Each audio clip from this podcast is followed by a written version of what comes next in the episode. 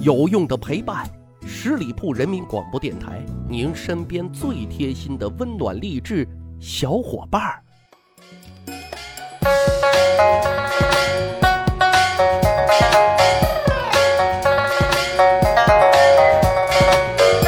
十里铺人民广播电台，趣吧历史，增长见识，密史趣谈。我是大汉。去年过年啊，大汉一家都去北京串门。说实话啊，每次进京到了故宫，那就迈不开腿了，不想走。因为遥想当年朱棣先生修建此宫，再到溥仪皇帝被迫搬离紫禁城，那这座红墙啊，太有故事了啊！一砖一瓦，那都是值得去品一品的。当然了，故宫博物院还有一个亮点，就是你不能不佩服的文创产品了啊，太会挖掘了。那虽然东西呢摆在柜台上。但直勾勾的就勾引你去买买买买买哈，所以呢，空手出来那多不好意思呀。在这些文创产品当中啊，我最中意的是一把折扇啊，尚书“朕”，就是这样的汉子哈。大伙都知道啊，这是雍正皇帝自己说自己的。关于雍正皇帝，咱也曾经做过他一期的节目，叫做《开挂的劳模雍正，至关的两把刷子》啊，主要讲他就任皇帝之后的履职情况，那是高高在上的样子。喜欢的朋友呢，可以往前面翻一翻，听一听。但今天啊，咱们再聊聊这位四爷雍正啊，主要讲讲他生活中的一面，也是更真实、更接地气的一面。嘿，讲讲雍正皇帝到底嗯是一个怎么样的汉子呀？其实一直以来啊，雍正皇帝那都是以严酷的形象载入史册的。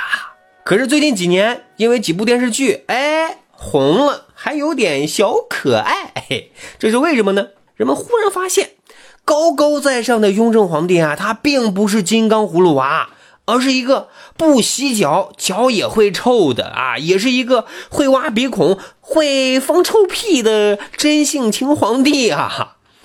要说雍正皇帝的真性情啊，那还得从他的朱批说起。那什么是朱批？朱批呢？是清代啊特有的一种奏折制度。奏折制其实是起源于康熙前期的啊，主要是用来臣下向皇帝汇报工作和一些社会见闻等等啊。皇帝在阅览之后呢，往往会根据所奏的内容啊予以批示，然后呢再返回官员的手中，照其意旨来执行和办理。那这种批示因为多用朱砂红笔写成，所以呢也称为朱批。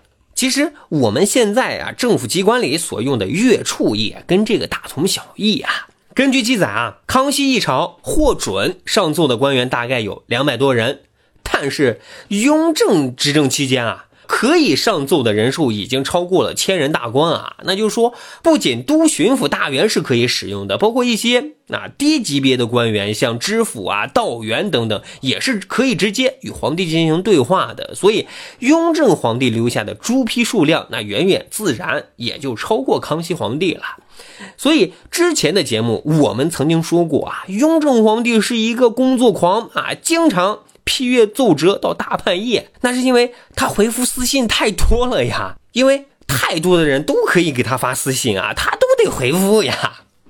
各位啊，我们古语说“见字如人”啊，就是说写什么样的字，写什么样的话，大体呢就能反映出这个人的形象啊，其实是很准确的。因为后世在整理雍正皇帝的这个朱批的时候啊，就有一个很惊奇的发现。那就是雍正皇帝在挥动笔杆子之时啊，真可谓是任意驰骋，或许很天真，或许很世故。但是，正如文史专家所说啊，这正好为我们勾勒了一个极为鲜活可爱的雍正皇帝的形象啊。此话怎讲呢？咱举几个例子啊，比如说，雍正二年十二月十五日，时任河南的巡抚田文镜。上报奏折，回复朝廷关于从河南、山东两地购粮运往江南平敌之事。嗯，这有一个名词叫平敌，什么意思呢？简单解释一下，那指的是农作物呢在丰收的时候啊，收购储藏以备荒年的时候啊，平价再出售，以免引起社会的动荡。为什么要回复朝廷这件事呢？那是因为啊，在此之前，田文镜等曾经说过啊，江南人。他是不喜欢吃小米的，主张是运送小麦的。但是当时的大学士朱氏和张廷玉则力主要运送小米。雍正皇帝呢，也是听从了后者的建议。但是后来的结果，正如田文镜所言啊，朝廷运送的小米到了江南之后，所受有限，并没有起到平敌的效果。所以通过这件事儿呢，雍正皇帝啊，就特别特别的赏识田文镜，并且呢，念及田文镜实心办事儿啊，大力的保养。但是对朱氏、张廷玉这两个背锅侠，那就是冷嘲热讽了哈。田文镜呢，因为受到了皇帝的特别的嘉奖，那为了感恩隆恩浩荡啊，所以就写了前面刚才说的那个汇报材料啊。雍正皇帝在看到这份汇报材料之后呢，也是借着朱批的机会啊，就在奏折的末尾批示了这么一段话，怎么说的呢？他说啊，朕就是这样的汉子，就是这样的秉性，就是这样的皇帝。尔等大臣若不负朕，朕。再不负尔等也，免之。说实话，今天捧读这样的批示，仍觉得是霸气外露啊。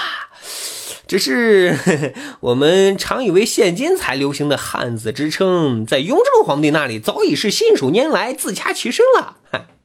我们再来翻译一下雍正皇帝的这段话，大概意思就是说，我就是这么一个大丈夫。啊，这么一个皇帝，这么一个爷们儿的脾气，哈，你们对得起我，我自然那是不会亏待你们的，咱共勉。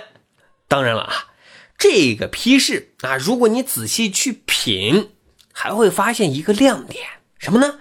就是说啊，这个批示也充分啊展示了雍正皇帝的育人治吏之道啊，因为雍正皇帝曾经也说过，朕。平生不负人，人若负朕，上天赐助报复也。也就是说，上天也会报复那些负朕的人呐。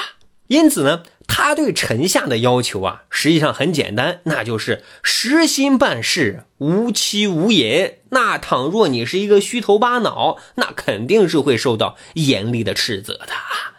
再比如说，广东的巡抚傅太上哲奏报关于收成和米价等事在这一份汇报材料当中啊，充分发挥了中华文字的博大精深的作用啊，用文字贿赂的方式啊，奉承讨好雍正皇帝啊，说什么嘉禾成瑞，实为从来所未有，滨海之希闻啊等等浮华词汇。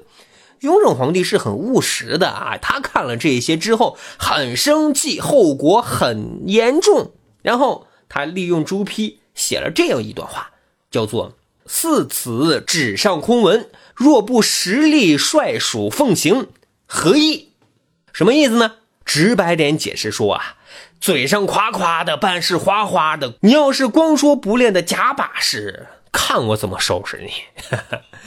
当然了啊，雍正这汉子也真是一个情感丰富的人，那对待自己喜欢的、用的顺手的大臣，那也是不吝啬赞美之词的。并且他也不嫌肉麻哈，都写在批示上的。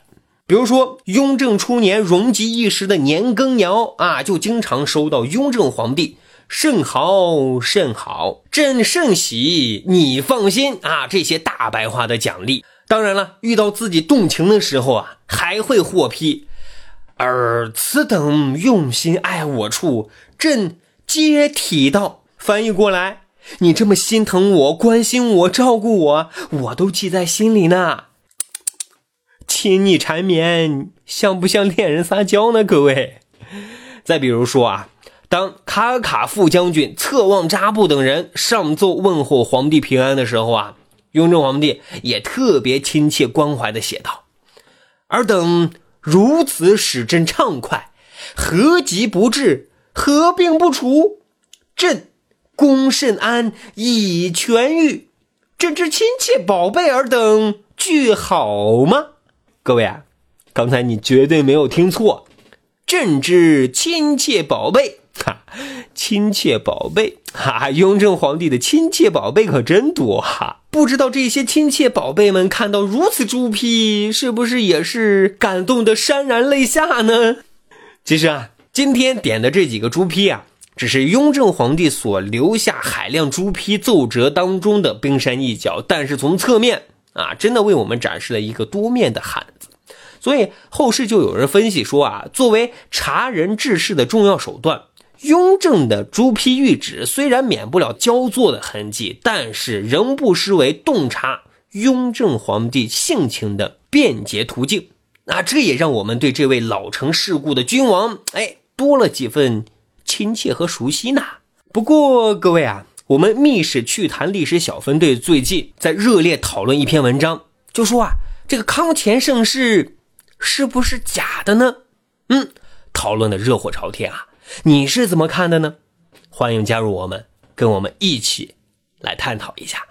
加入我们的方式很简单，你只需要关注十里铺人民广播电台的公众微信账号，然后回复数字一，就可以添加大汉的个人微信了。经过简单审核之后呢，我就会邀请大家进入到我们密室趣谈的历史小分队当中，在这里咱共同发现历史边角料。好，本期节目我们就讲了雍正君就是这样子的汉子，哈哈。好，本期节目就是这样，感谢收听，下期再会。本期节目由十里铺人民广播电台制作播出。了解更多的资讯，请关注十里铺人民广播电台的公众微信和新浪、腾讯的官方微博。感谢收听，我们明天再见。